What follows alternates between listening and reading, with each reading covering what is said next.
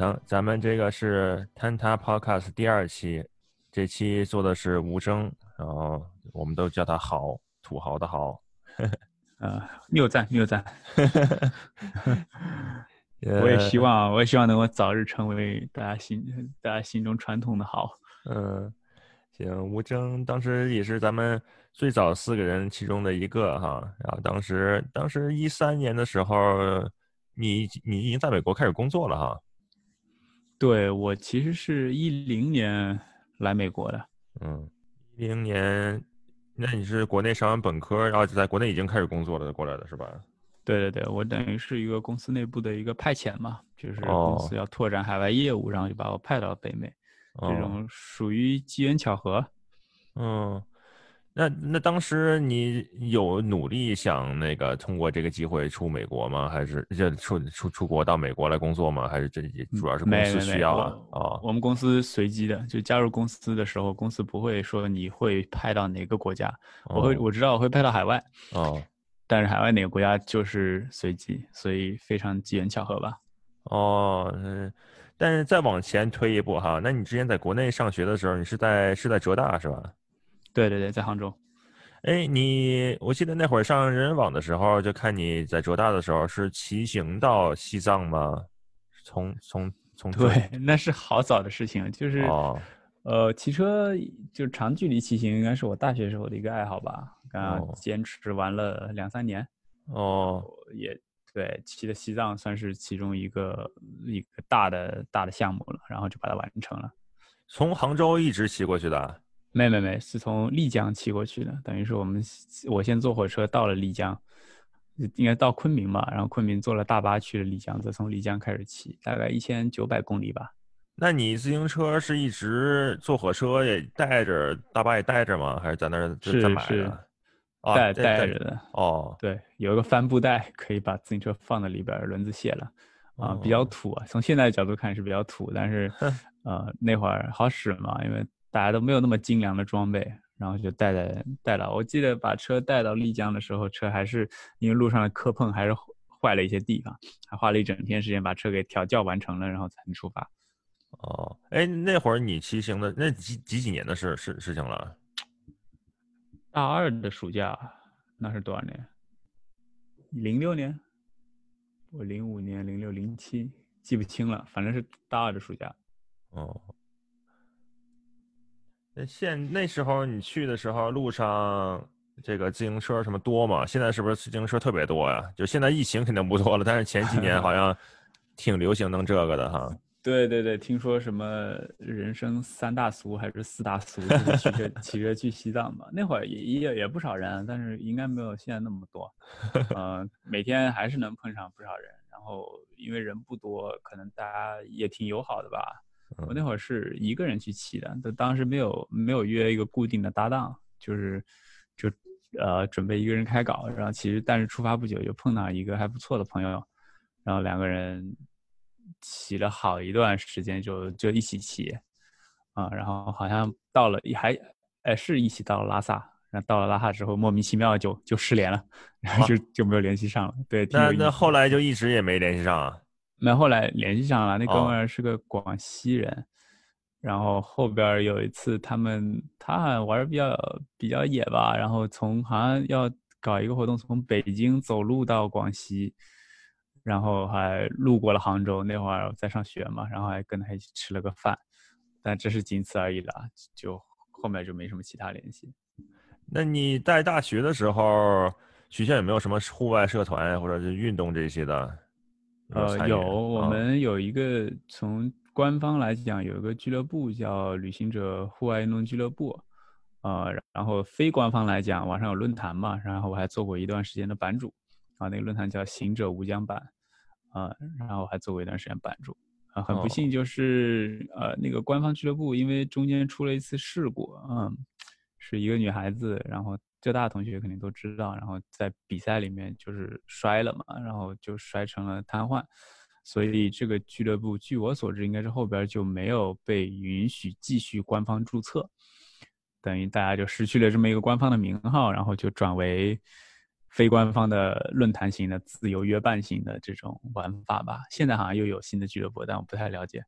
这个好像国内这些俱乐部学生这个办起来确实比较比较麻烦。你看北大之前登那个山鹰社登山也出过事故，然后后来就在申请项目就比较麻烦哈。嗯，对对对，我这咱们没有在其中嘛，也不是这这种故事应该挺复杂的，但是因为没在其中，所以也不好说。嗯，各方都有各方的难处吧。那你本科毕业以后是先在是直接进 TP Link 吗？还是在别的地方先工作了？对，就直接校招进了 TP Link，然后对，然后就被派过来的。哦，那会儿其实玩的户外玩的不多。其实我记得我刚来美国的时候。都不知道美国的环境有那么好，就是玩户外环境那么好，基本上至少半年时间很宅，其实不知道干嘛，然后也不运动，然后就上班嘛，白天上班，晚上也上班，因为白天美国上班，晚上刚好是中国那边开始上班了嘛，就就干活嘛，然后灌灌水，然后玩点游戏，估计就是这样。直到后来发现，啊，美国的户外环境这么好，才从那，才从那个徒步重新开始。就是开始重新接触到户外运动的。那你过来徒步的时候，是这边已经有认识的朋友吗？还是你就自己出去溜达去了？没，就是自己溜达。就是因为我在洛杉矶嘛，这一带附近的山还是不少，然后北约有一些山，然后就从网上找点攻略啊，然后找点反线路，然后然后就这么开始走着了。哦，那是也是从徒步开始，然后再一点点玩到登山徒步入门最容易嘛，然后。嗯，我其实，在大学里也有一些徒步的经验，然后就这么开始搞。啊，我记得在 L A 这边儿，哎，就说徒步那段时间，还真，你别说徒步那么容易，还真有一次遇到过小麻烦。就是我一般也大部分时间是自己徒步嘛。呃，我记得其中一座山，那座山一下忘了名字了，但那天特别特别热。呃，我自己去，我还记得那会儿经验还确实不足，只带了三四瓶这种小瓶的矿泉水，估计几百毫升的那种，然后还没到顶，就水就喝完了，呃，等于整体就是非常非常缺水。那一次我印象挺深刻的，就是整个下撤的时候都没水，然后因为是个一条山脊的徒步路线，特别晒，啊，我当时就很很痛苦啊走的，呃，走走其实还钻在那个灌木的。小灌木林下面歇一会儿，因为太阳特别毒辣，最后还是成功的走回了那个徒步的起始点。哦，我记得那会儿因为极度的渴，就身体脱水脱的非常严重，就到了停车的地方找人要了一瓶水，然后估计就直接灌了一升下去吧，然后再往外开，开到外面的加油站又灌了一升，反正就灌了 N 升下去，在最后到。还跑到一个地方吃牛肉面，还有把这碗牛肉面面汤全部喝完，就灌了好几升下去。就是，呃，我我咨询过我妈妈，因为我妈是护士，她说脱水你什么时候解除脱水？就是你喝了喝了喝不停喝之后，你什么时候开始能撒尿了？你算是你正常了。但我记得那会儿至少喝了四五升。但是爬山的时候是这种远距离的这种比较耗体力的运动，经常。身体总是在一个临界，就比较脱水的状态，因为撒尿都比较颜色比较深嘛，就看出来就是有点儿那种的。但是如果连尿都撒不出来了，那肯定是这个很很严重的。对对对对，这是是比较严重的一次脱水，我知道的。然后后面就是这些都是教训嘛，就是一路积点经经验的积积累，然后最后才啊玩到后边。嗯，哎，那你从徒步到登山的这个过程是是怎么样转变过来的呢？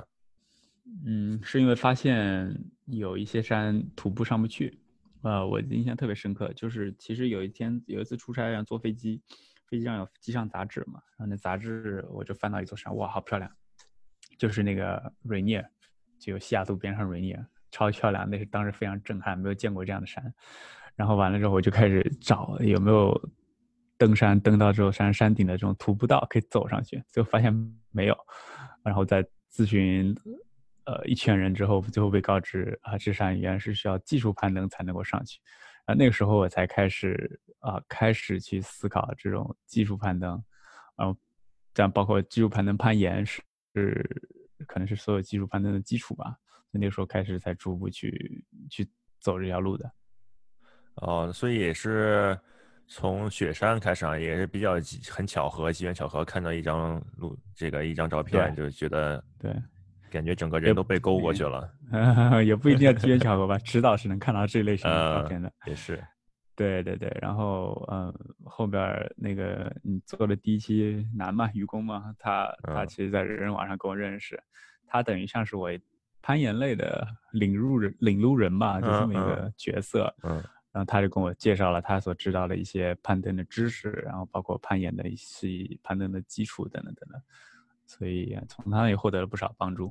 那时候大概几几年？一一年、一二年左右？还真记不得了，这玩意得回去翻一下人人网到底是多少年。对，但是第一期里说的一样，就是他说的，我去跟他到奥斯汀出差，跟他去岩馆那会儿，我记得那会儿是我第一次在岩馆爬先锋。五点九，哇，好吓人，超级吓人，就简直魂都吓掉了那种感觉。他在岩馆现场教你怎么爬先锋？没有没有，我之前知道了，我之前学过一点，但是之前都是那种呃训练的嘛，就是你用顶绳呃挂着，然后就就是做做那种扣绳子那些动作。然后那次是我第一次。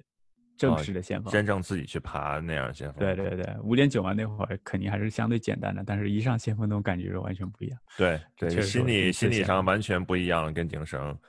对对对，而且顶层的时候爬一条路线，你觉得不是那么吃力，但是如果就算你先锋能能顺利上上去那，损失的体力也非常。也是好几倍的那样的感觉。对对对，排除了心理因素嘛，至少先锋你还得多一个扣扣扣子的动作。对，呃，这肯定是多花一点体力。是的，是的。那你在洛杉矶的学的时候，是在严严管学的吗？还是跟那个是 AAC 是吧？啊，American Open Club。没没跟 AAC 学到什么东西，我就是在严管，然后到处搭讪嘛，然后认识这个认识那个，然后后来搬到了南，嗯，就是洛杉矶南边的 Orange County。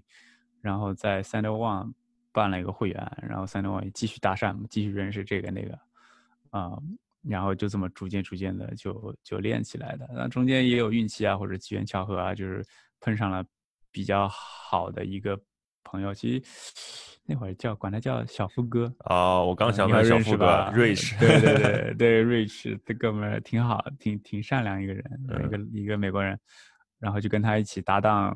玩一些传统嘛，小福哥攀爬能力不强，胆子特别小，但是他知道一些，呃，攀登的这种传统攀登一些基础，就教了我一点，然后我们俩就一起在那琢磨，所以等于整个传统传统攀登，我就是跟小富哥互相之间的琢磨，加上自己上网看这些视频学习才学起来，也没有一个正儿八经的师傅。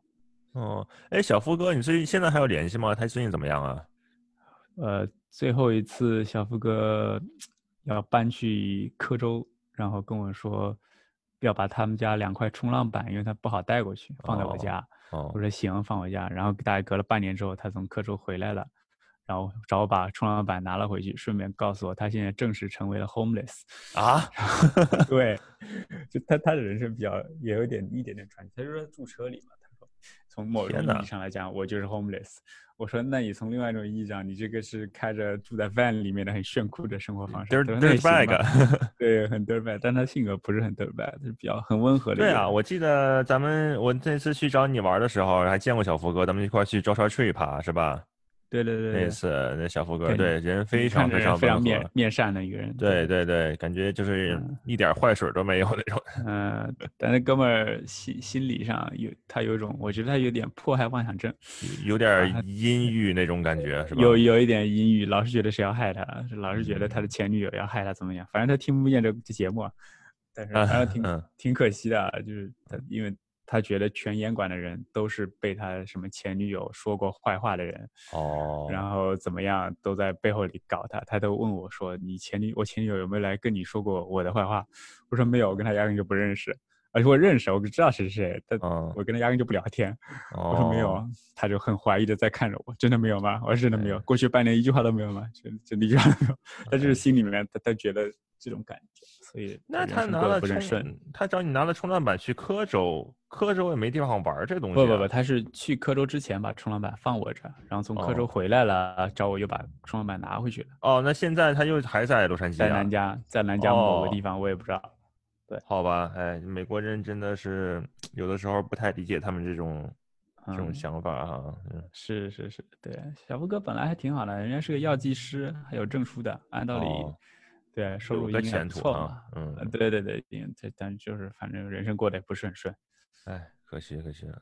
那你后来小福哥之后在呃南加就攀攀岩的这些搭档，基本上都是什么人呢？嗯，没什么固定的搭档吧，严管继续搭讪，因为我的严管都早上去嘛，早上六到八点，然后总是同一波人哈。对，都是那波人，然后有时候会加一些，有时候会少一些，但互相早上去的人大家都面熟，都认识，然后对，然后留个小短信什么的就可以约嘛，呃呃，就基本上约严管为主，然后户外的话，因为后来我户外。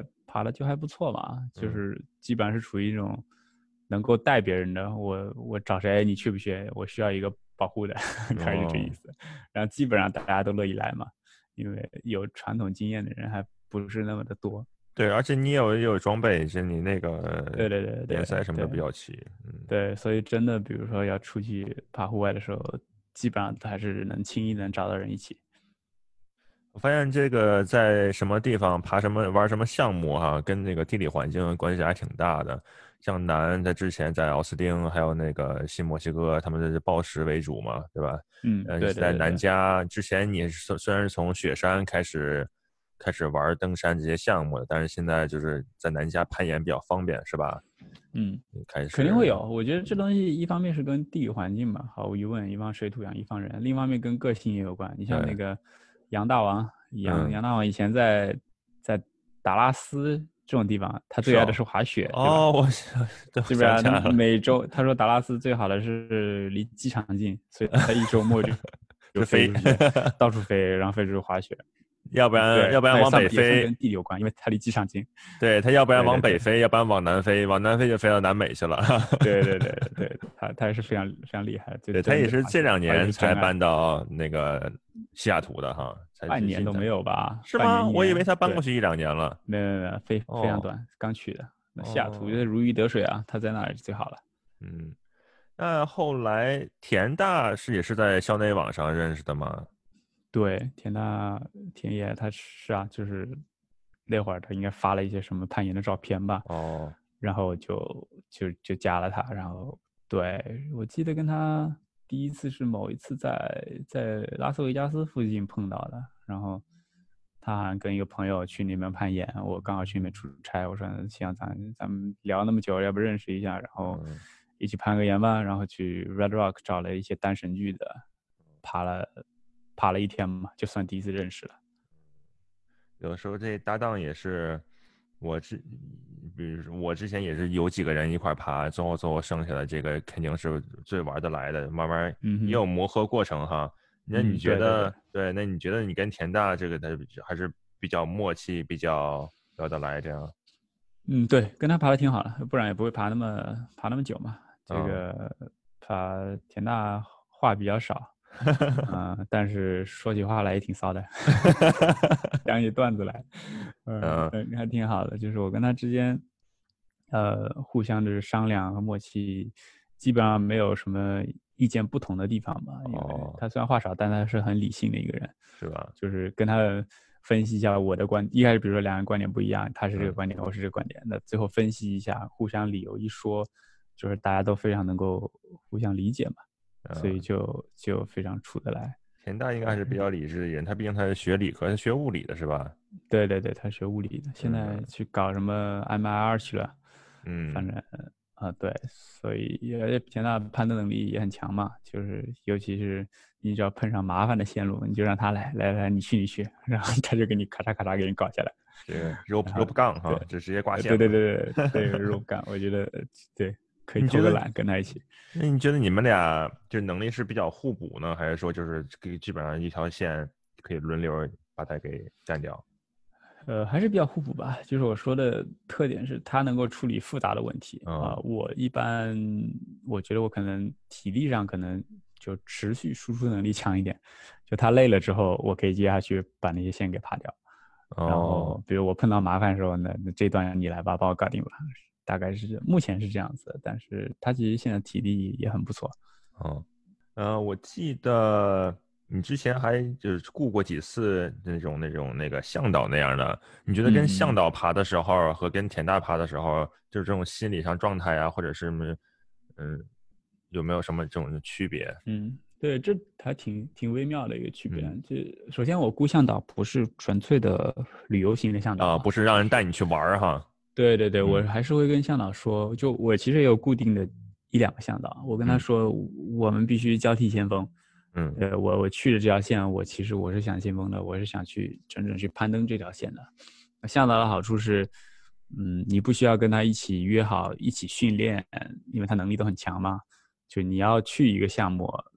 就告诉他，他他只要在他能力范围之内，他他随时 ready，就随时可以跟你一起搞，啊，然后但向导平时其实能教很多东西啊，他每个向导其实都有一点不同的经验，不同的风格，就去的时候虚心跟他学习嘛，请他指教，说我这样做是不是最好的，我这样做效率是不是最高的，呃，最后是你真的很累了，搞不定了，那就最后交给向导呗，说你来吧，嗯，时间不早了，你来搞。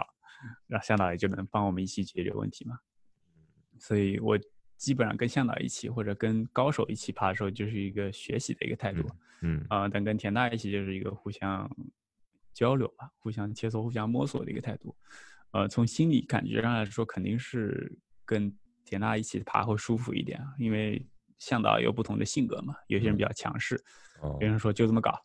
对吧？然后哦，不太解释，呃，不太解释。还有一个就是，我觉得天然的，在在我们自己跟比自己高高出一截水平的人爬的时候，内心就会有紧张。哦，我我希望能够被高手认可。嗯，我希望能够少出错误，爬得快。啊，但是这种心态其实是不不健康的嘛。你反倒是你就会出错误，反倒是你等于就做的不对。啊，这是我我自己的一些感觉了啊，但是。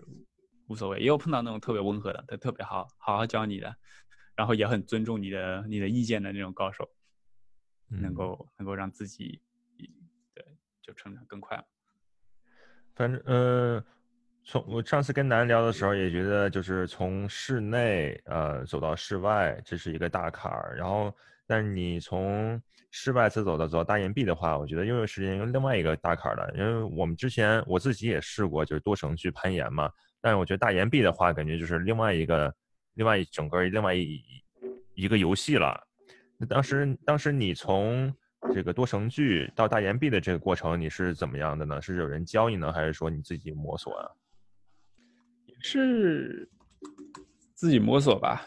哦，就是首先是就感兴趣嘛，跟田野一拍即合，说搞这个听上去挺好玩的。对，首先就是。有呃，对，就是这个东西就跟跟田野有共同的爱好了，就是我们觉得首先大岩壁就首先是有个动力去去玩这个东西，就觉得这东西好玩，然后确实岩壁够大。我觉得攀登的乐趣之一就是你能够攀更多的线吧，所以这就是我们想想在大岩壁上能够实现的一个理想。呃，然后其实学习来说，到在北美关于各种运动的学习资料还是相当丰富的。大岩壁就专门的大岩壁的书啊，介绍技术啊，然后网上的讨论论坛，呃，文章等等，还是非常多的。嗯，所以就通过这些技术上的学习，然后就逐步逐步就开始玩起来了嘛。呃，另外也是一个天然的优胜美地这么近，嗯，所以对也方便。所以感觉大部分还是自己属于自己查资料摸索这样子哈，因为我之前有一次回国的时候，跟那个何川老师他们聊天，他们也是就是国内的资源比较有限，然后能搜到的资源基本上都英文的，然后买些书啊什么那些自己就去看那些书学，然后自己去试验，这样的反正自己摸索这个东西还是挺需要胆量的，因为嗯学习学习的话就是相当于有个向导带着你把什么东西都。就填就你说不好听，像填鸭似的，就能把这些东西都灌输灌输给你。但是你如果你要自己去找自己不知道的那些东西的话，往另外一个领域去摸索，还是比较有挑战性的。对对对，我觉得这个是乐趣之一啊。嗯，是真的。就是我刚开始试图接触攀岩的时候，我就知道南加或者西雅图区域有这种现成的登山学校嘛。嗯。呃，他们有自己的规矩，他们也会教我们上课，也有什么老人带新人，就这种这种，我当时是很羡慕的，因为自己在探索过程中总是遇到各种各样的的困难，其实可能最大困难就是没有人愿意带你，没人愿意跟你爬。对，就作为刚入门的人，大家就不乐意跟你爬嘛。呃，这个是很正常的。但是通过逐步自自己的摸索，然后其实中间这种探索的乐趣还是还是挺就挺挺好的。然后另外，其实在这边你真请一个教练天天跟你爬，还挺贵的嘛。就是贵起来，大家就就可能会舍不得啊。但是。既然现在，我觉得攀岩其实教给我很重要的一个东西，就是具备了自己进一步自己学习的能力，就通过自己找各种资料去摸索，而且确保自己不能搞得太凶，嗯，不能出危险，就这个是一个微妙的平衡，对，也是搞定这些事情。我一开始玩攀岩最大的感觉就是，感觉自己起床都变容易了，能能自己跟自己较劲嘛，对吧？所以就是感觉攀岩的人，就是玩户外的人。经常的这个怎么说呢？啊，呃，早起是一方面，就是他面对困难、面对挑战的时候，你能直面跟他硬刚，不是说逃避呀怎么样？因为你在外边碰到碰到情况了，怎么着都是你你你自己去解决，最后都是自己的问题。嗯嗯，对吧？嗯，所以说这种东西对平时生活呀、工作呀还是有些影响的，对吧？嗯，但是这种带来的感觉肯定是不一样。对，那你觉得？就是一边在美国就被外派到美国工作，然后一边去玩户外，这些中间有没有什么交集呢？嗯，你指的是工作跟户外之间的交集吗？就感觉你要是在户外里边学到的什么东西，那能不能用到工作中？就是有点一些理念呀，怎么样跟别人配合呀？类似这样子的，我觉得更多的还是这种探索的感觉，就是说我们自己研究去研究成如何攀岩，只不过大岩壁如何在攀岩上弄得更好玩。其实我的工作性质也是更多的有探索性嘛，比如说刚来美国，我们如何研究怎么去把一个品牌做出去，嗯，怎么在消费者面前形成口碑，然后怎么跟渠道搞好关系，利用好各种资源，都是探索嘛，都是面对一个未知。嗯，所以这个过程确实有一些相似之处哈，不是说对，不是说你到美国以后，TP Link 它已经有一个比较建立好的销售系统啊，有有这个市场啊，对吧？没有没有没有，我自己从头自己从头去做，自己去摸索，自己是不能说从零吧，就从从零点五开始吧，把公司做做做起来，就这个过程也挺好，包括现在做的事情也是一样，就是原来 TP Link 是比较。呃，传统的消费电子嘛，那现在我们做的 c o r u s 手表其实是，其实是一个运动领域的东西啊。就其实这个来 c o r u s 之前也没有任何的运动方面的资源和运动方面的玩法。呃，我能可能有一点点优势，就是本身是个运动爱好者，就是平时我也会看一些运动里的新闻呀，或者运动员的报道啊，或者运动员的故事啊，就这些可能是知道的。但是就最终如何能够成功，还是看自己能否。在一片新的领域里面，能够有这种探索的欲望吧。嗯，那当时我记得你刚去，咱们回到那个大岩壁的那会儿，再再说一下哈，就是也是你刚才咱们说过，你从多程序到大岩壁这么一步一步走过来，然后你从就刚入门大岩壁是怎么样循序渐进的？就是比如说什么线路啊，或者你有没有一个几年的这么一个规划？就是有目标啊，然后一步循序渐进，怎么训练过来的呢？我们更多的目标也只能计划到一年之内吧，或者一个季度之内。比如说秋春季攀登季跟秋季攀登季嘛，最多只能你现在问我今年下半年想干嘛，我还真不知道啊。那上半年想干嘛，我是知道的。所以，呃，像大岩壁其实都有现成资料，比如说入门第一个大岩壁最好是什么线路，这网上都有。呃，然后第一个大岩壁可能有三四个选项吧，然后去爬，爬完之后进阶型的线路大概是怎么样，然后再再下一步线路，或者说我的目标是爬酋长岩，那酋长岩的线路，呃，之之前到底需要做多少准备？其实，呃，我还是一个比较讲究控制性的这种性格，我非常喜欢对事情有控制，我不喜欢，反正不知道，咱上去试试看吧，我不喜欢这种感觉，啊，所以呃。我过来的这爬大岩壁的这段时间，其实对网上推荐的这种循序渐进的的步骤，其实遵循的还是蛮好的。有时候可能遵循的比比攻略上讲的更好一点，或者更扎实一点。哎，对，中间插一下，你当时嗯。是，实际上是攀岩这些东西从都是去美国以后才才开始的嘛。但是你回国以后，不就是你中间出差回国呀，或者是怎么样，在国内也爬过一些吧，对吧？比如说阳朔啊，或者是对，阳过阳朔跟愚公一起爬过几天嘛，然后去老君山爬过两天，应该。老君山那次是跟周鹏一块去的吗？呃，不是，不算跟他一块去，是跟坤珠。昆州是他去，然后昆州是是周鹏的学员嘛，那个时候，然后就碰到了。我不算昆周鹏的学员，就是 一起玩了一下。啊，昆州那会儿拿的那个盐塞什么的，是大叉的吗？我靠，是啊，崭新的盐塞是大叉的。昆州后来后来告诉我，他一开始没告诉我啊，完了之后后来告诉我这是大叉的盐塞。哎呀，那是不是还是不是我给他带过的？哎，那会儿。你跟坤珠爬那会儿，那你还跟大叉有联联系多吗？没，没什么联系了。哦，但你跟大叉去爬过是吧？我跟他登，以前登过一次山嘛，登过雪龙包嘛。哦，那次体验怎么样？感觉还行。那毕竟是我在国内第一次，算是就是自主攀登嘛，就这个线路。当雪龙包的特点，我觉得就是，这攀登过程中你看不见主峰，就你一直知道自己在冰川上走。在往上走，有时候有雾，怎么就是没有一个？哦，包括现在你，它是不是有一个弧度那种？就是你视野有限，看不到太远。对对对对，包括雪龙包这座山没有一座很好的观景台去看整座山的样子，所以你到现在上网去搜雪龙包的山的定妆照是没有的。我没记得我见过什么很标准，你像珠峰在大本营拍那种定妆照就没有。所以这是这算是其中一个小遗憾吧。但是整体其实爬下来还不错，体验还可以。那你在国内爬，其实那时候还爬雪山啊，现在不太爬雪山了，啊，耗时间太久了。不是我不喜欢爬，是确实去一趟雪山，因为时间比较有限嘛。然后你要让我离开工作、离开家庭七天，这种非常难。北美爬雪山一般，一主要就你们那边爬的话，可能费劲一些。你要回国的话，就一般是一个礼拜、两个礼拜就干出去了哈。嗯，对啊，而且国内的山比较高嘛，你还得适应。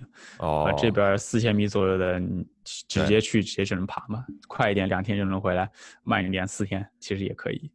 雪龙包就是我对国内这些山不太了解哈，雪龙包那些要接近的话，大概是你自己走进去吗？还是有背夫能帮你背装备啊？呃，有背夫可以背到大本营，大概就背夫陪着你走两天吧，就是第一天进去。第二天才到大本营，就第二天晚上才到大本营。嗯，然后大本营上面还有两天的攀登吧，是不是？哦，中间得中间得设一个，设了一个还设了两个营地，好像。嗯，好像，反正总总体来说周期就比较长，雪龙包五千五百米左右吧。哦，那还挺高的了哈。啊，是比较高。这就怎么说呢？这玩意儿性价比吧。我说的价格不是只花多少钱，价格是你花多少时间、精力。就是我我真花七天时间。就比如我假设给我七天时间在优胜美地，我能爬上每天爬十段，我能爬七十段，就这么随便一说吧，对啊。但是你其实，在雪龙包真正有趣的技术性的那个那个神驹，估计也这么个位数的段数吧。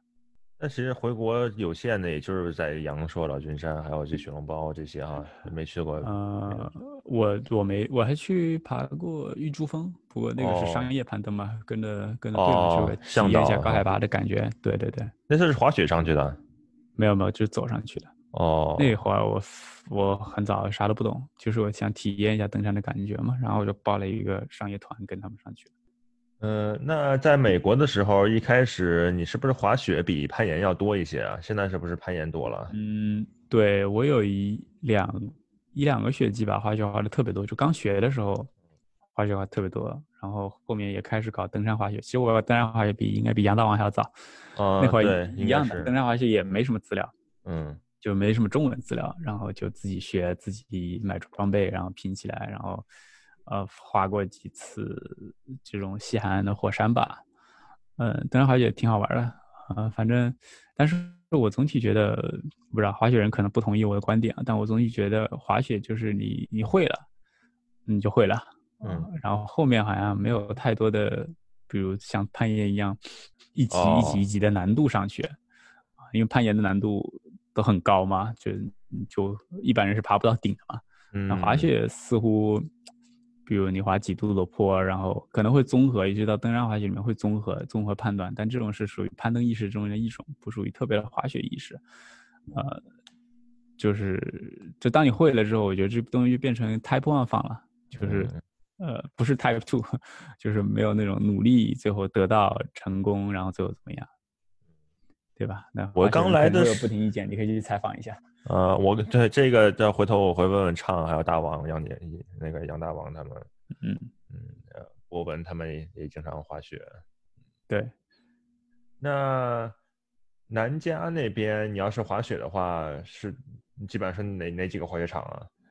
还行，呃，滑雪场不多，滑雪场你好一点场得开到 Mammoth，得开六个小时。哦。嗯，对，但是南加的山背后，南加北边的山不都有三千多米啊？冬天下完雪，北坡还是可以滑一些的，然后其他就得飞出去了。嗯，所以南加机场相对方便嘛，飞到什么西海岸的雪山呀，然后呃，像 Shasta、Rainier、什么 Baker，就这些山吧，都是可以滑的。然后飞到 Sierra 的那些 Eastern Sierra 的山的冬天、春天还是也也能滑。嗯。那呃，咱们回到攀岩这个说哈，就是一开始这些像多程距这些攀岩就自由攀登嘛，就是手去把抓那些东西。那你是你转到器械攀登，是因为你有这个大岩壁的这个目标呢，还是说就是就嗯是有大岩壁目标？呃，大岩壁目标，因为器械攀登就是大岩壁必须的，至少对我来说是必须的技术嘛。这什么三十段五点一四，这我是肯定不可能的嘛。嗯。呃，所以就必须去学习。我觉得，啊呃，但器械攀登其实玩上也挺有意思的。一开始很多人刚玩器械攀登人都不理解，这玩意儿不是作弊嘛，是吧？这根本跟岩壁之间就没什么，没什么，呃。共鸣就是你想办法搞上去就行了，但是到后面还挺有意思。器械攀登应该到比较难的器械攀登也是非常讲技巧的，呃，也相对比较危险啊。但我我其实对特别难的技术机械攀登也没有太大的兴趣啊，呃，但反正我觉得玩到后面都是殊途同归的了，只是两种不一样的不一样的玩法而已。那你们器械攀登主要还是岩塞，还有那些那个。呃，nut 啊那些的往里往里塞塞哈，那你们用到钩子什么之类那些的吗？简单的器械攀登就是正常的自由攀登的那些保护器嘛，就把它塞进去抓住往上走其实就可以了。到后面还有一些特别的一些钩子，比如说它不是裂缝，它就是一条很浅的一个槽，就像那种 crimp 一样东西，也可以用钩子把它勾住。然后再难的东西可能就要用到那个玩意叫什么叫 head。呃，就是头那个单词，嗯，那个东西得用锤子把它砸进去，然后因为给砸烂了，然后烂到里边那种的。对，烂在里面这些东西，然后有一些还要打皮糖，然后再把皮糖去掉。嗯嗯，反正我还没玩到那个地步。嗯啊，反正就是酋长岩上有不少什么 A 三 A 四的线，就是这么玩上去的。我感觉美国像优胜美地啊，还有折沙税这些地方，它都有自己的这种攀登文化哈。它有这个自己是怎么说呢？就是这种攀登这种道德去约束人，哪块能打岩钉，哪块不能打岩钉，哪块能打挂片，什么地方不能打。那你从就自由攀登到器械攀登到大岩壁这些，你感觉就就是不同的区域也好，或者是不同攀登风格也好，就对你有没有一些影响？嗯。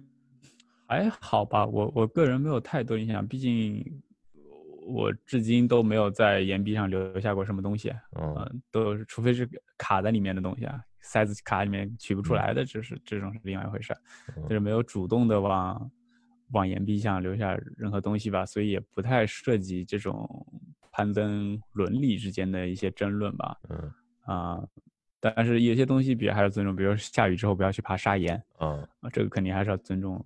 尊重这个大家的一个一个共识，然后 我至今也不知道怎么打挂片，所以也不存在我在哪家线上随便打挂片的一个状态。虽然我很希望在酋长岩上有一些地方打点挂片，将会让 攀登变得简单好多。嗯嗯啊，但是对我觉得没有没有太多的所谓的文化上的冲击或者共鸣吧，或者或者这么这么问你，呃，有没有时候就是你你的攀登方式被别人质疑，或者是你质疑别的别人的攀登方式？嗯，我没有太多去质疑别的攀登方式的，比如说这样子啊，嗯，在酋长岩上，嗯，有时候会碰上很慢的团队嘛，像哦 Nose 上面嘛，但呃有时候会很烦啊，前面嗯堵在那里两嗯两个小时还挪不动一个神距，就特别烦。但是也没办法，我们知道，首先这条线是大家共有的嘛，我们尊重任何人的一种方式嘛，对吧？我我是爬得快，但我也是从爬得慢的时候过来的，啊，所以我我我也完全理解他们爬得慢的人。当然，大家一般建议，比如 nose，你肯定不能当做自己的第一条大岩壁去爬，因为 nose 上人很多，你最好不要给别人带来麻烦。那这属于道德，只是一种建议啊。那大家真这么干了，你有什么办法？其实爬得慢人，最后都自己会被岩壁教做人呢、他们 自己就知道自己不行了，就会下去了。嗯对，所以、呃、这种没有办法的。我觉得呃每个人都该尊重别人的攀登方式吧。你像 Alex Honnold，他能 free solo，他也没说别人带绳子爬不对嘛，对对对吧？你让那些人能爬两个小时的人，你那个 Brad 他们在创造呃 nose 速盘记录的时候，他们都 pass 了好多团队，他也从来没有人抱怨嗯怎么会那么多人在上面影响我去创造世界纪录了，对吧？那相反，他们其实更多的是在钻研，说如何在速盘的过程中，我能友好的让别人不感到被冒犯的超过他们，对吧？如何让别人感到舒服，这是他们呃，其实，在速盘的书里面还专门有这么一章，就是教你如何友好的超过别人。呃对，就这些东西都是就很尊重嘛，互相非常尊重，我玩我的，你玩你的，我们尽量在在一个和谐的环境下去去解决问题啊。呃嗯我我是不不觉得大家应该互相去去批评别人的判断方式啊。你爬得快是你爬得快，那跟别人没有关系嘛，这是这这地方又不是你的，对吧？上次你和那个 Hans Floren，一就是他速盘很厉害嘛，你跟他嗯爬的有没有觉得学到了什么特别有用的？我觉得 Hans 对对安全的重视超乎我的想象，是吧？因为我我之前想象的，你觉得速攀的那些人就是对都不要命玩命的，呃，对啊，run out 啊对对对之类的。那你对对对你觉得你这样感受是怎么怎么样？从他那儿学到的？我我觉得汉斯他可能第一年纪也大了嘛。哦你要是比如说问 Brad，Brad 肯定不会这么说 嗯，但 Brad 已经去世了。嗯 就是汉斯他也去两年前也是经历一次比较惨的事故嘛。哦，啊，对，就是把自己两条腿都摔摔断了。是吗？呃，对对对，然后我觉得他在那个事故里应该也也学到了一些东西，其实不能不能玩的太凶。嗯啊、包括他其实很鼓励我多放几个塞子，我有时候放的比他建议的还要少，因为毕竟是呃 A 的嘛，A 的时候其实你多放一个少放一个塞子对你的心理影响不是那么大的，啊、反正都是固定在那里的，啊、然后包括很多一些速盘的东西，更多讲究是一种效率啊，就是尤其是呃，我觉得在在爬 nose，除非你想冲击十二个小时以内的速度，在十二到二十四个小时左右的速度，都是可以通过提高效率来实现的，啊，不需要你去 run out，不需要你去少放什么材子。哎，那 short roping 呢？就是削肉吧嗯，基本还是比较安全的嘛，哦就是你还是有有规矩抓着的，不是说整个 slack 全荡在那里。就是我们哦我们只是挂挂一部分 slack 出来，跟先锋被保护其实差不太多的，只是你要用一只手去抽一下绳子而已。哦，那有点儿呃，那它跟 rope solo 那些的是比较相似有点像啊，有点像，有点像。对，当然你像 Alex Honnold 他们的，他们创造记录的时候的 shop rope 就不一样，呃，shop 哦 tricks 就不一样了嘛，他直接是把整段抽完嘛，所以那是他的玩法。嗯我记得之前有一次群里聊天啊，就呃说到那个你跟田大在 Red Rock 器械攀登嗯，它实际上嗯器械攀登对这个岩石它是比较保护的哈，比那个自由攀登磨损要小。啊，好，这种是我们的观点了哈。我记得哦当时跟三文鱼有一点点不是直接的争议嘛，就是嗯说大家这个讨论了一下，但嗯是呃，我我的观点或者我们的观点，我不知道能不能代代表田大。我觉得器械攀登相对还是一个静止的状态，就你塞子放进去，你是没有在那挪动的，所以其实对岩壁保护还是对砂岩的保护还是比较比较靠谱的。相反，自由攀登，因为手不停在里在里面伸进去拔出来嘛，啊，包括你的岩鞋不停在那里磨嘛，其实，呃，虽说手和鞋比岩塞要软，但是水滴石穿，你肯定是磨的那种程度会比机械攀登要大的。所以能在那些裂缝上，你能看见那裂缝口上全是粉，然后包括裂缝的口子变大了，其实都是自由攀登磨出来的。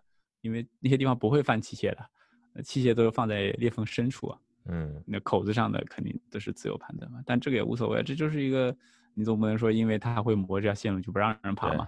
对对吧？这是自然现象，大家爬多就会裂缝越变越宽，会或者爆掉几个点。你运动攀里面还是会爆点嘛，对吧？嗯，就这种没办法，就不能走极端，好像说你哪个对哪个错哈，没有这样对，避免岩壁磨损就别去爬了，那大家都待家里吧。对吧？对我感觉这个攀登这些伦理啊，还有它这些风格啊，也跟那个就美国生活整体的这种风格，它是它是相辅相成的。就是每个人都有自己的自由，但是可以也也允许有别人有不一样的观点啊。对对对对，我觉得像你像 Moonlight Butcher 这种线，那是现在很多人能够 free 它了嘛，但不代表着。器械攀那就有什么错了，对吧？就像我说的，Alexander 能够 free solo 去上岩，他也没觉得鄙视别人 去用绳子去爬嘛，嗯，对吧？这种就是每个人自己的生活方式不一样，对吧？我如果真的在一条线路上碰到一支非常非常慢的团队，我可能心里会会会有点埋怨，但是我绝对不会说，哎，你这个人怎么这样，怎么能出现在这里？这这都是不对的。他出现在就是他的自由，我要是有水平，我可以有礼貌的超过了他。或者我要是有水平，我干嘛不起的比他再早一点呢？我在他前面，他就不好意思超我了，是不是？嗯，这些对都是可以的。那就通过一些阅读哈，我还没有去过法国这些的，瑞士这些，但是就通过一些阅读，感觉欧洲那些对是登山的这种理解跟美国又不太一样，美国跟加拿大又不太一样。好像在欧洲那些就是想把这些山人为的去改造成，我是我自己的理解哈，就是人为的改造的更。容易接近一些，比如说缆车呀，然后在那个冰川上设 hut 呀，这样的人就可以在那儿住啊，人就可以更轻量的去去攀登一些更难的路线。然后美国又不太一样，那是比如比如说我们去 Baker 爬的时候，就那个山外边有一个 ranger 的那个那个那个那种房子，然后就可以去去自己自愿去登记你的名字，然后他会把那些山最新的信息都告诉你，就感觉。也也有一定程度上的把这山好像变容易了，变得更已知了哈。那你在美国的时候，就是你比如说在 Yosemite 啊，或者是在别的地方户外要去玩的时候，你觉得他那个这种官方啊，或者是这些公园会提供的这些信息，对你攀登有什么帮助或者影响吗？嗯，肯定有啊。那个天气嘛，天气肯定是最那个的。就其实美国每个地方也不一样，Yosemite 的管理对对攀登者的这种照顾。可能是非常到位的一个地方。哦，第一，它有很比较好的信息，然后里面的 ranger 很多都是线路都是高手。嗯，那 ranger 都还能告诉你一些这条线最近怎么了怎么了。哦，甚至现在酋长岩下面专门从去年开始专门有一个检测仪，它蹲在那个路上就瞄着酋长岩去监测上面的那个 flake 的挪动。就比如那个 boot flake，你看到其实。挺吓人的嘛，感觉四面都没有连在上面。就是 Kingswing 那个的大 flake。对对对对，他他他，对他把整个酋长岩那一面全部监测了。就是当他发现那种大 flake 有，比如说超过一厘米以上的挪动的时候，他就会发出警报，就 Ranger 就可以发布消息，就这块岩岩面似乎看起来不是很稳定，大家可能要注意一下。啊，就是几年前酋长岩那个。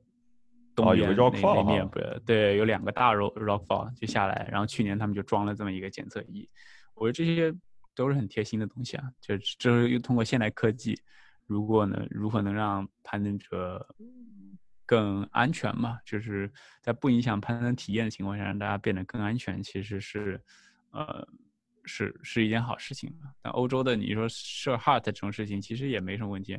嗯，你能力强的人，你可以不用这个 heart 嘛，我可以从 valley floor 从底下往上干嘛。嗯，啊，这这是你自由选择。但对于能力弱的人，他想住的人，他也提供了一个选项。对，因为 heart 本身不是不是像一座很丑的建筑，什么在哪里影响了景观，其实感觉他做的风格还是比较融入那个环境的那样子。对，不会说建一个特别。方方正正的，它还是那种木质的。建个酒店在那里。对对对对。因为我也没想到，像 Yosemite 能做这么细心的这种东西。他我就之前知道他有专门的那个 climbing ranger，专门去攀岩那些那个 ranger。是，他就是就这个东西去年才有，我去年下半年才发现的，就放在那里。去年春天时候还没有，就我们爬 nose 的时候还没有，下半年才有。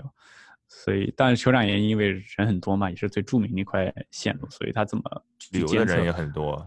对对对，也是也是有好处的。它要兼顾旅游的这些人和这个攀岩的人，两所有人都可以去享受到这个自然环境啊。是是是是，包括其实 Range 的 Yosemite 的救援系统也非常完备嘛，就直升机它也可以拉得起来嘛，啊，所以都是一件好事情了。对于推广攀岩的，没必要没事在那冒险嘛。但挺有意思的，我觉得你别说北美的，好像每个攀登者基本上对这种救援认知很到位。我看前几天还有个人。在在哪里？在 Red Rock 有一条很长的线，就我跟田野前段时间爬的那条 a p e n a p h e n 呃，那条线很长嘛，基本上很多人都要爬到夜里面。那哥们儿还是个 AMGA 认证的 Single Pitch Instructor，然后爬到顶，不知道怎么样就叫救援了啊！关键他他叫了救援之后，他还洋洋自得的上 Mountain Project 去炫耀，说大概意思是，如果你没有。爬到叫救援的程度，说明你不够努力，说明你不够。我的天哪！对，然后就被人骂死，就是这种，大家就，嗯，这种反正奇葩还是有啊。就是我记得，呃，我记得以前 Mountain Project 上有一个特别搞笑的那个叫 Michael Banks，那个他爬了一个 slab 上去，然后要拿戒指跟他女朋友结那求婚 那个。对对对，proposal 对对 proposal ramp，对对对。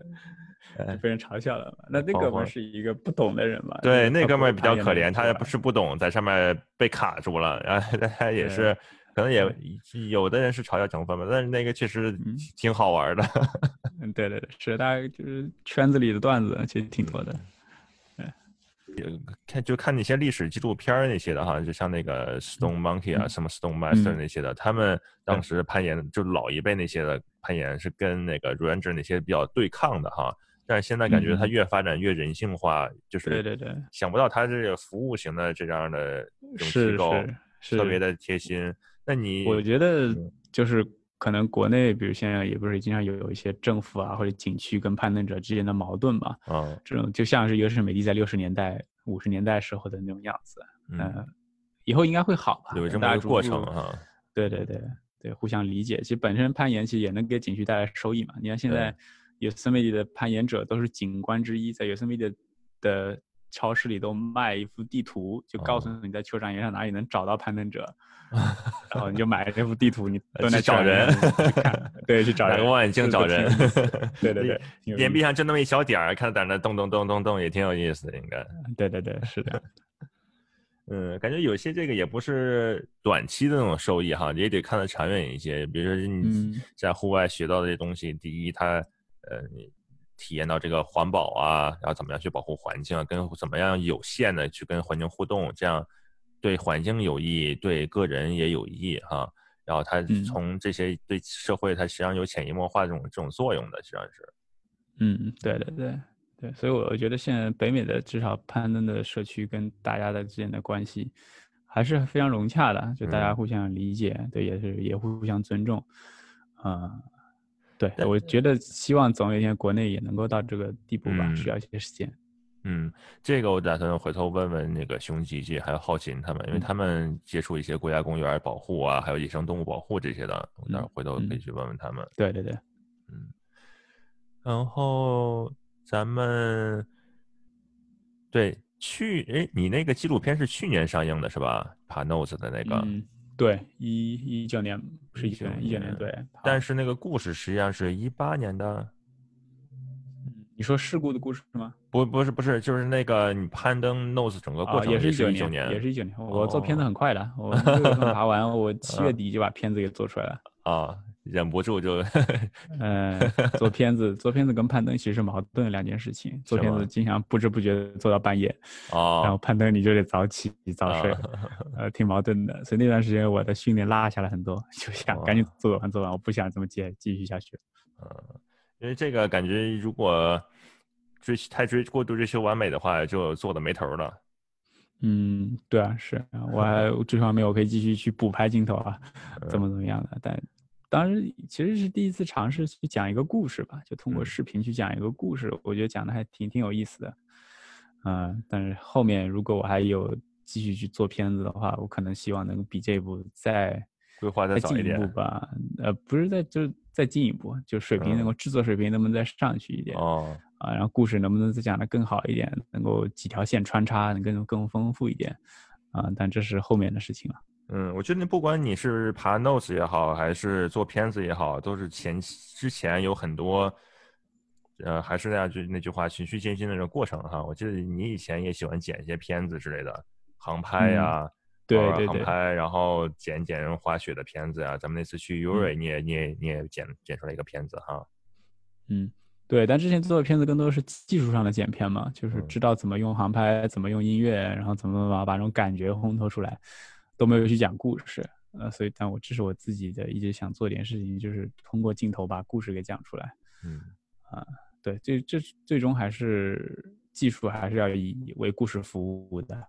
嗯，那你觉得做片子的过程中有没有，如果你要回忆某几个瞬间，就做片子这个过程的瞬间，就最。印象最深刻的，能不能提几个？你回忆能想起来的事情啊？我觉得印象最深刻的，其实是我跟我太太一起去做那个采访吧。因为攀登的那个故事就是现场拍下来，完了就这些了嘛。对，最多我们在这里补一些镜头，那里补一些镜头。嗯，但是当讲故事这过程就不可避免要用到采访。然后采访当时定的那个基调。我一开始做第一版片子的时候是没有讲事故的，嗯，就是我们就是简单的讲啊，我平时是怎么训练的，怎么实现这个目标的。但是呢，做出第一版之后，我跟他一讨论，觉得这个故事还是值得一讲，呃，值得在片子里把它更深深层次的挖了一下。所以我们在第二版的时候就重新补了这个这个采访，然后再把，嗯，其实我们俩对对，其实没有第三个人，就是我跟他，我跟他两个人在在家里面就把。把是相机这么一架，然后也没有录音设备，我录音设备是用用 iPhone，其实 iPhone 放在就是大概肚子这个高度嘛去录音，因为相机录音效果比较差，然后最后再把视频跟跟音频给它配在一起。的，对，就是我跟他之间其实就是一种，哎，我们仿佛回到了当年那种那种面对事故的这种一起共同的一种。不能叫挣扎吧，这共同的思考，其实共同也带来了痛苦，然后共同再回忆一下怎么最后啊取得一致，怎么最后再向前的啊，所以呃，就是那段那个回忆还是还是挺有意思的。嗯，感觉周周这些年也是非常支持你攀登哈，虽然还一一直支持。对，虽然 这几年有一次我去洛杉矶找你玩的时候，你说哎呀，今年的 quota 快用完了。呃，是吧？有没有没有？我们其实没有今年的 quota 了。我们将会有一些一致，因为这个叫张弛有度嘛。比如说到到一个大 project 快到的时候，必然训练量会上去。上去时候，呃，他也理解。那 project 结束了之后，我们自然会放松一点，多花一点时间在家里面。一个是你训练需要时间，然后出去真正去攀岩需要时间。也的，嗯，也需要拿出来一些精力来做这些自己自己的这种事情哈。感觉能找这样一个一个伴侣，就是能从这个价嗯这价值观上啊，还有这些你喜欢做的事情啊，都能保持一些自己的呃自己的空间，还是挺好的。对对对，这是一个互相互相支持的过程嘛。就是我也支持他去实现他的梦想，那他支持我去实现我的，那互相之间必然是有一些。妥协啊，或者叫呃协调呀，就就每个人都不容易，就没有一种好像就不是有一种解决方案可以一劳永逸的。对，所有的事情都是在不停的协调，不停的平衡，这就是生活本来的样子。是的，是的，这个说的说的非常好。那我问一个比较刁的问题哈，那一一嗯。总说这个攀登啊，这些有点自私，这些你自己去玩啊，自己是怎么样也好，那把那个家庭什么的有这些这种风险，你有没有觉得举能不能举个例子，或者说你是怎么样支持周周的他他自己的理想呢？他或者怎么样的自己的生活？我我是觉得这样，就每个人，所谓的每个人理想不太一样，但是我跟他一个共同点，嗯，我们都是希望通过做一些相对困难的事情，最后达到一个成就感。嗯，就是就是所谓的 Type One 跟 Type Two 的放的区别嘛。就 Type One 放我可以吃吃薯片、喝喝可乐、看个电影，对吧？啊，这然后完了就完了，这种属于 Type One 的放。但是呢，我吃吃薯片、喝喝可乐，我看完电影要写一篇影评，或者我要做一个非常好的影评公众号，这个就变成 Type Two 了。就是我们要通过努力去最后去去实现这么一个结果。所以，我我跟他其实都是喜喜欢去探索的这么一种人。嗯，然后。对吧？他就是他也不希望，其实每个人人生要不实现自己的价值，是要尝试不一样的事情嘛。就是对，比如他以前不喜欢做他的呃原来 coding 的工作的时候，我就能去鼓励他，就希望他你要真正去追求自己想追求的事情嘛。嗯啊，然后迈出这一步其实挺不容易，挺难的，但是最终我们都决定了去迈迈出这一步啊。就是既然这事情不是我们想做的，那对。有的时候这个东西不是你想做，但是也凑合凑合凑合，就这么拖延下来了哈。对，要真正迈出那一步的话，其实对，不光是自己需要有内部的动力，还需要有一个外部动力能去去推你一下啊。嗯嗯，对，内部容易，内部更不容易了。就是居安思危这个东西是挺不容易的啊。就是外部，比如说我不想在公司工作了，那回头公司突然倒闭了，或者公司突然把我解雇了，那 那这个外部动力，每个人都会。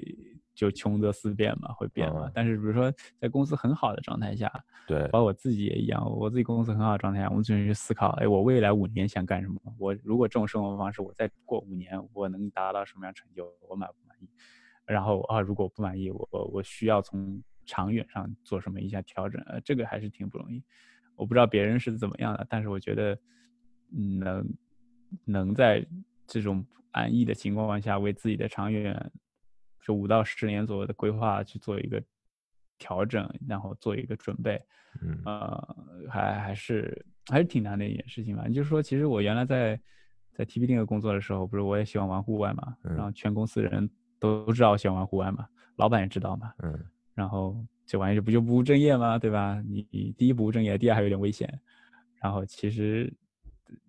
怎么说呢？公司就知道我是这么一个人嘛，那公司肯定是从内心是不支持我。就作为公司重要的一员啊，他肯定他也希望你能多投点精力在公司工作上啊，就你别别请假出去玩啊。虽然这是你的年假，对吧？呃，确实是他对他们是有这种，他觉得嗯，有一每个人可能都有点自己的私心嘛，也会担心你。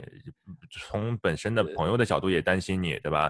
还有就是从公司的角度也觉得，如果这么出去的话，会不会如果万一有事的话，对公司是是是，这个我理解了。但是这个我继续玩我的，那是你说这个东西跟工作感觉是是完全不相关嘛？好像我在攀岩多花一些精力，就比工作少花一些精力。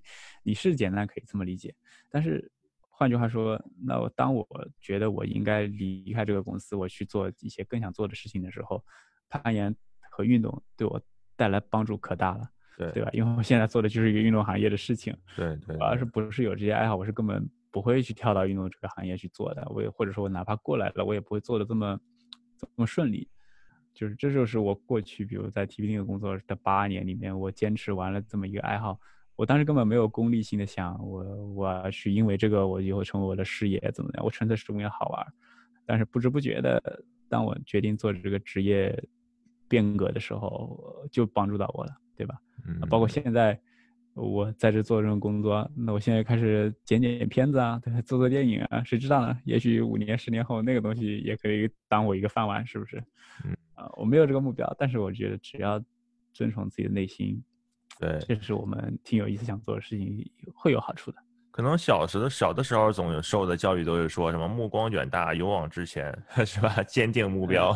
但是是越越长大以后，觉得可能也是走一步看一步，有一个大概的积极的那种目标。嗯嗯。然后根据情况呀，还有你现实啊，他会可以去灵活机变。我倒不觉得是走一步看一步，就是要知道自己想做这件事情就去做，不要去问功利上的结果。对，不要去问。这事情干了，我能多挣多少钱吗？或者我的地位能得到多少提高吗？或者因为传统意义上成功不都是这样子吗？你受人尊敬，你有钱，你怎么怎么样？对，不要把这些事情连在一起。那你事情做好了，其实这收益它就是都都是自然而然，它就来了。所以说也不用是就那么追求，也是吧。但我在我在 TP 工作的时候，它也能够带来什么收益嘛？什么收益都没有，反倒还花钱。但是就是因为呃，因为喜欢这事情，一直做下去了。然后柳暗花明嘛，得到了机会真的来你面前的时候，就发现哎，我原来做的事情确实是有意义的。对我其实也是这意思，就是说有些事情你看不出来它有收益什么，但是。是，那么也许什么时候他就他就拐个拐个弯儿，他就转回来了，对吧？对对对对，是。那你现在感觉你现在的工作这个状态啊，平时生活的状态，呃，跟以前比呢？你现在就在 Coros，然后做一些这个运动相关的，平时接经常接触一些运动员呀这方面的信息，然后，你觉得嗯，这个区什么什么样的区别呢？跟以前比？嗯。我的，我觉得我的每一年啊，嗯，我的每一年的人生，好像过得都比过去一年精彩一点，嗯，所以没有什么好抱怨的，就是，呃，这状态挺不错的，肯定是有很多困难，然后，但是总体来说，就是每一年过得都挺有意思，因为每一年都去尝，思想去尝试一些新的东西，呃，所以现在这个行业肯定比原来的纯消费电子会更有意思一点嘛，毕竟你跟都是爱运动的人打交道。互相之间都是谈得来的。我们很多时候开会，你都不需要坐在会议室里。就我昨天还去吃中饭，那隔壁桌的六个穿着西装的人，一本正经坐在寿司店，然后拿了一个 Surface Pro 还是什么玩意儿在那讲 PPT。我说：“哎，这生活离我已经好远了。”就当年还会这样子，就是传统的行业会这样子的。大家讲 PPT，然后 Launch Meeting 嘛，就大家就这么搞嘛。现在我们都不搞，现在都是运动中人，那咱们出去跑个步呗。嗯，三个人出去跑个慢跑，一边跑一边聊天，讲讲话，这种非常享受的一个过程嘛。嗯，所以我我还是觉得挺好。然后运动这个行业，其实还一点好处是，每个人都身居多职。就是你比如以前你到一个大连锁店的 buyer 或者怎么样人，那就是他就是一个 buyer，他跟你他没有别的角色，跟你也没有别的关系。但在运动行业里面，我可以既是运动员，我又是跑步店店主，我还是 running club 的那个头儿，嗯，呃，我还可能是个摄影师，我还可以是个媒体写评测的、写新闻的，就每个人都有这么两到三个到四个的这种身份在里面，啊，所以聊起来这个这个话题就会很很宽阔，就两个人之间的合作的可能性也会超出一种单向的买和卖之间的关系。啊，所以我觉得这是整个运动行业里面特别有意思的一个地方，也是对让我有兴趣继续做下去的地方。自己开公司一般都是前两年，甚至说甚至甚至前两三年情况都是比较比较难熬的哈。那你现在 Coros 现在第几年了呀？Coros 在我加入已经是第二第二年多了吧？啊。我感觉现在 Coros 的市场打开的也也不错了哈，开始嗯还挺好的，对。但我们其实整从第一款手表发布到现在也没到两年嘛，时间还是挺短。发展的挺快的了已经。对，还是挺快的。对我们现在我整个公司到现在还没有盈利，但是离离盈利也差差不太远了嘛，都挺挺近的。一般对一般做下来，你现在尤其你们发展更快一些，一般可能用不到三年就能就能开始有收益了。嗯，对我们刚开始做手表的时候，不止一个人问我们说：“你们觉得你为什么能成功？Garmin 做这么大，你为什么能成功？”然后说还有一些失败的品牌嘛，比如说呃，Tom Tom，我不知道你知不知道这个欧洲品牌，反正是个英国品牌，反正也做 GPS 相关设备，他们都失败了，他们决定把整个撤了。对你为什么觉得你能成功？啊，然后。基本上都是这种问题那现在肯定也没有人会这么问我，因为大家都觉得我们其实已经做得非常成功了。我们在很多程度上，其实，在很多地方已经仅次于 Garmin 了。虽然跟 Garmin 之间距离很大，但是其他的牌子我们都不怕。因为是较小的牌子也有较小的牌子的优势嘛，它更灵活一些。对，灵活灵活。嗯，你更那个，你去。呃接受新的技术啊、新的方法，嗯，准备一些这个产品的思路什么的，都会更灵活一些。对，更专注，其实专注是很重要的。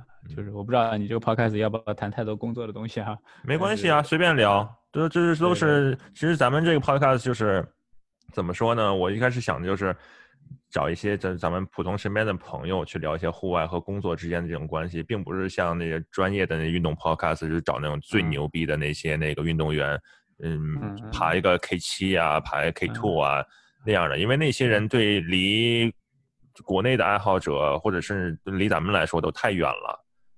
嗯，其实更多的爱。好者还是就是一边玩一边工作，然后两者之间有一些一定互动。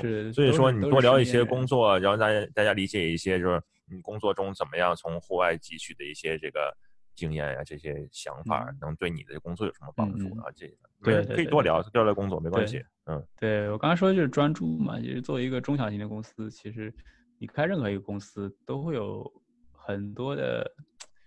影响你专注的东西，因为你叫 distracting 的东西就出现，就不停的有新的合作伙伴来找你，哎，咱们这个机会不错，要不搞一搞，对吧？哎，那个功能不错，要不搞一搞，哎，是这全世界都是市场嘛，对，你要不要涉入一下别的领域？你看别的领域有那么多大的市场，啊，但是如何能够摒弃这种干扰，就集中自集中注意做自己原来该做的事情，是挺不容易的一件事情，啊，难，很多时候我觉得难是难在不是。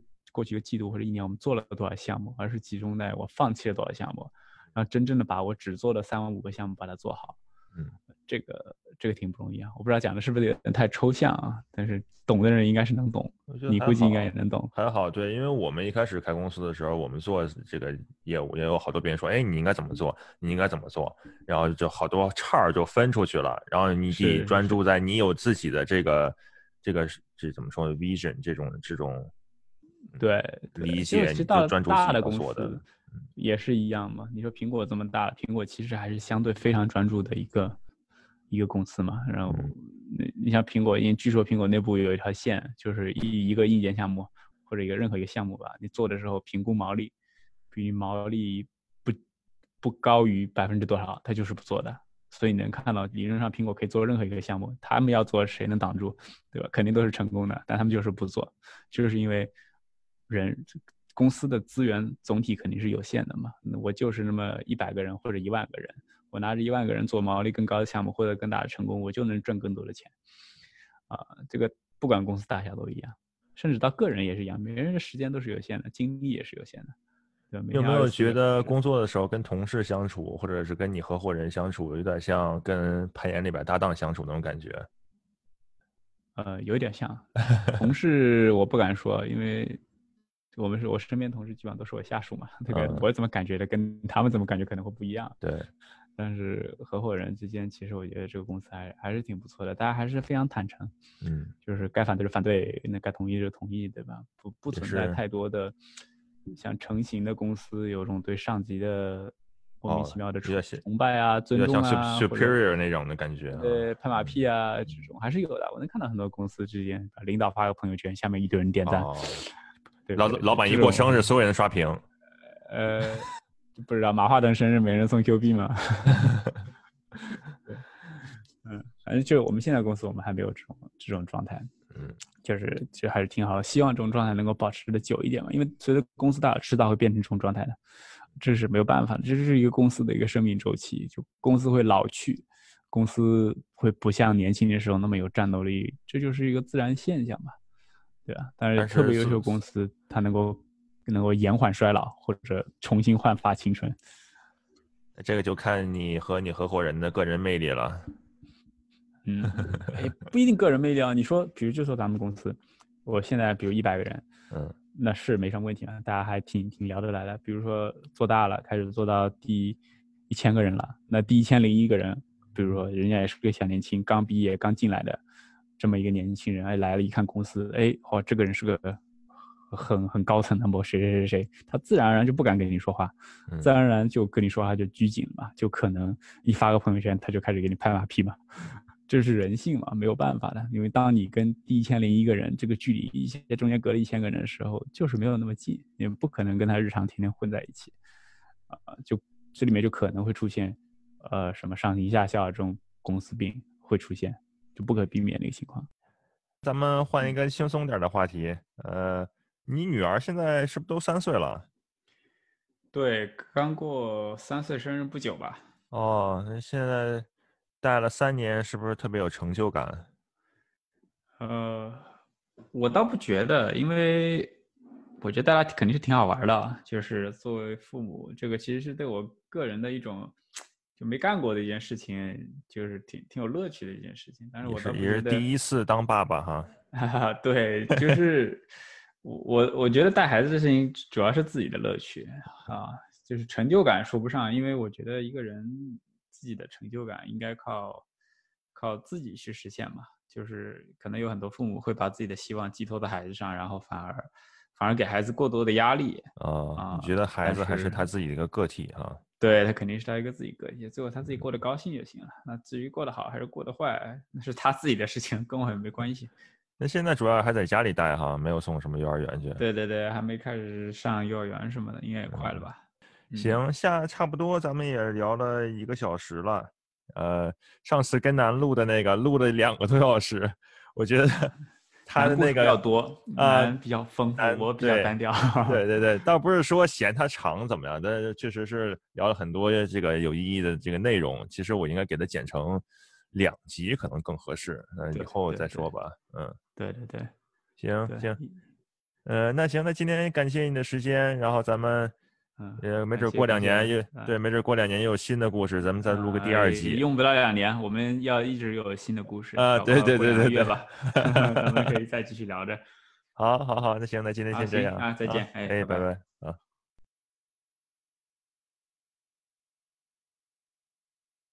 你悠悠现在干嘛呢？要不要找他过来说两句话来，给咱们群里听一下？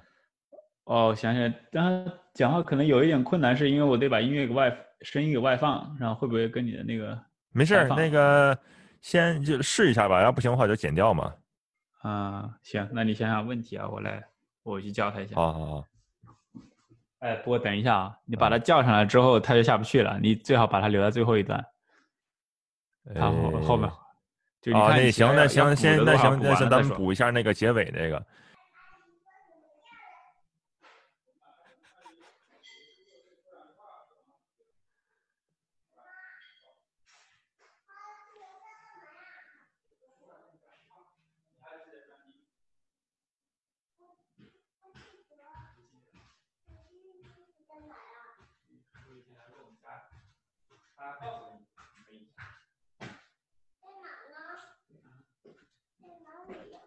电话，他要跟你说话。讲啊！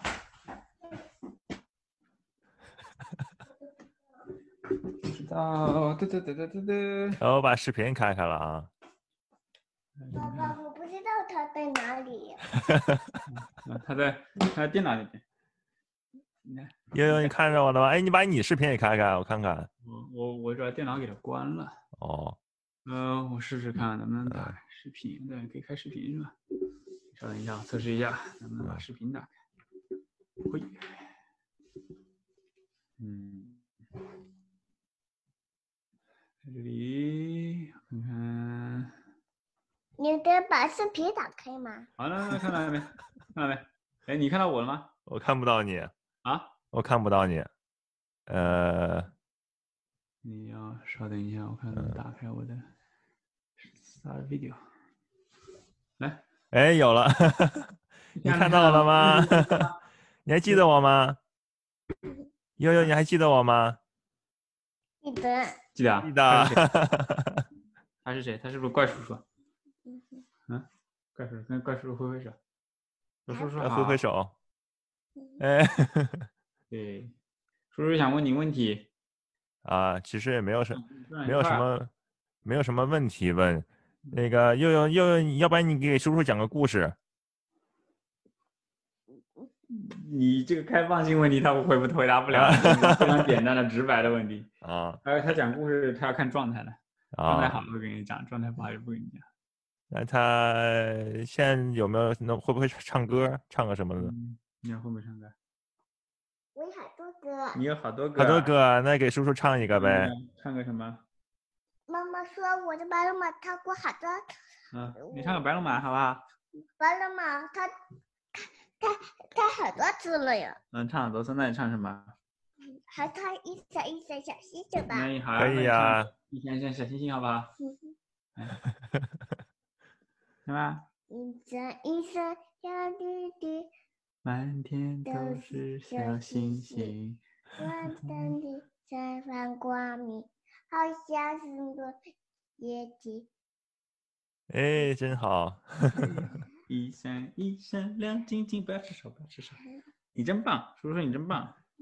你是不是还会唱《妹妹坐船头》？我不会呢，不会啦，我们一会儿唱啊。试一下，试一下，唱一句试试。会不会唱《妹妹坐船头》？会。嗯，害羞。白龙马也挺好看的，不要吃手，不要吃手。白龙马，嗯，爸爸，嗯，你手机里有白龙马歌啊？我手机有白龙马，现在叔叔想听你唱。你能不能白？龙马唱过很多次啊，了。叔叔没听过，你要不啊让叔叔听一下。没事，没事，没事。嗯你害羞啦？嗯今天、今年、今年不知道能不能去看你了。今年要是去去不了的话，我明年再去看你行不行？嗯，你说叔叔，你早日找到女朋友，好不好？嗯，叔叔，你下次来看，我把女朋友带过来看，好不好？下次我下次带女朋友过去跟跟你一块看好不好？下次你把大圣，下次你把大圣哥哥也叫出来好不好？你带你男朋友，叔叔带对啊，你大圣哥哥也带出来好不好啊？好啊，嗯 那好吧，行，那好先这样，那就这嗯样啊，好，辛苦你了，你还见拜拜，拜拜，悠悠，拜拜拜拜。